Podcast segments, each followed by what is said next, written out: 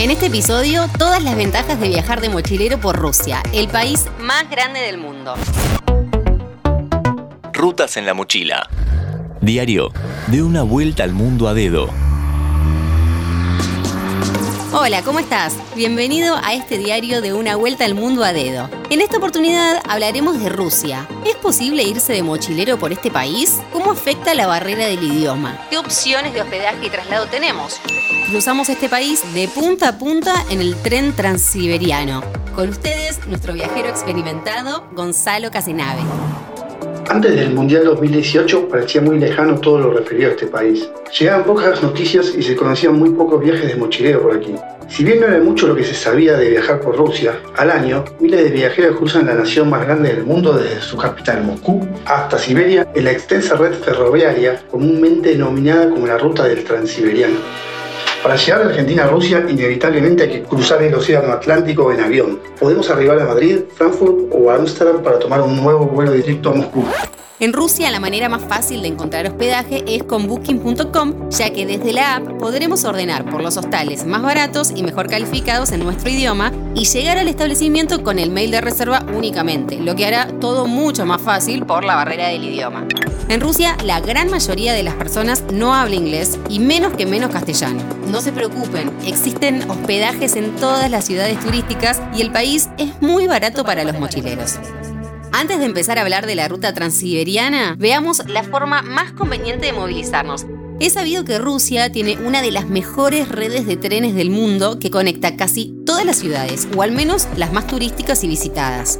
Viajar en tren no es costoso si elegís hacerlo en tercera clase, que es donde viaja el ruso promedio. También tenés la segunda y la tercera clase, pero eso ya es otro precio.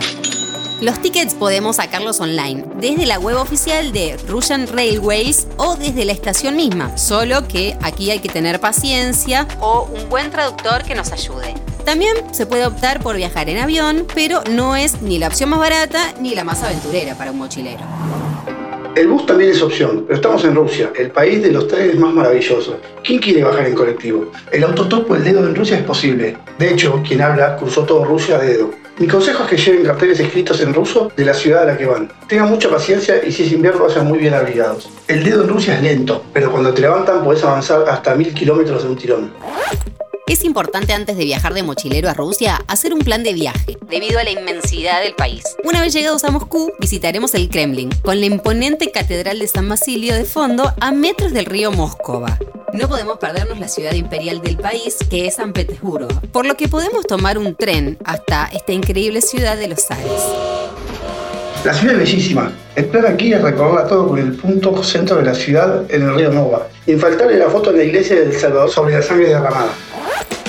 La próxima ciudad de la ruta que visitaremos es Kazán, la capital de Tartaristán, a unos 800 kilómetros de Moscú al este. Aquí también veremos una impresionante iglesia ortodoxa rusa custodiada por una gran muralla a orillas del río Volga.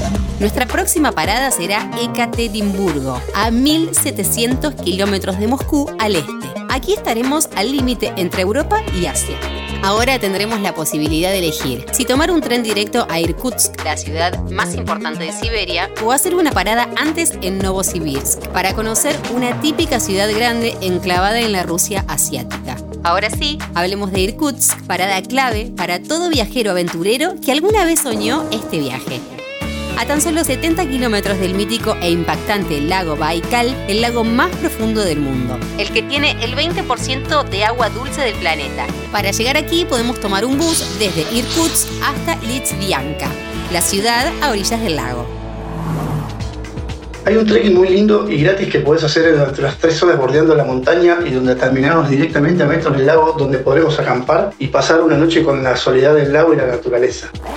Para finalizar el viaje tenés la opción de tomar un tren que nos llevará hasta Vladivostok, la última ciudad rusa en el mar de Japón, o seguir camino hasta la frontera con Mongolia. Para esto debemos bajarnos en Ulan Ude, donde está la ruta que nos lleva a este misterioso país. Amigo oyente, te invito a que nos sigas en Spotify para más consejos para viajar de mochileo por el mundo. Mi nombre es Gonzalo Casenave y nos vemos en el próximo destino. ¿Te gustan nuestros podcasts? Si tenés alguna sugerencia, escribinos a contacto arroba.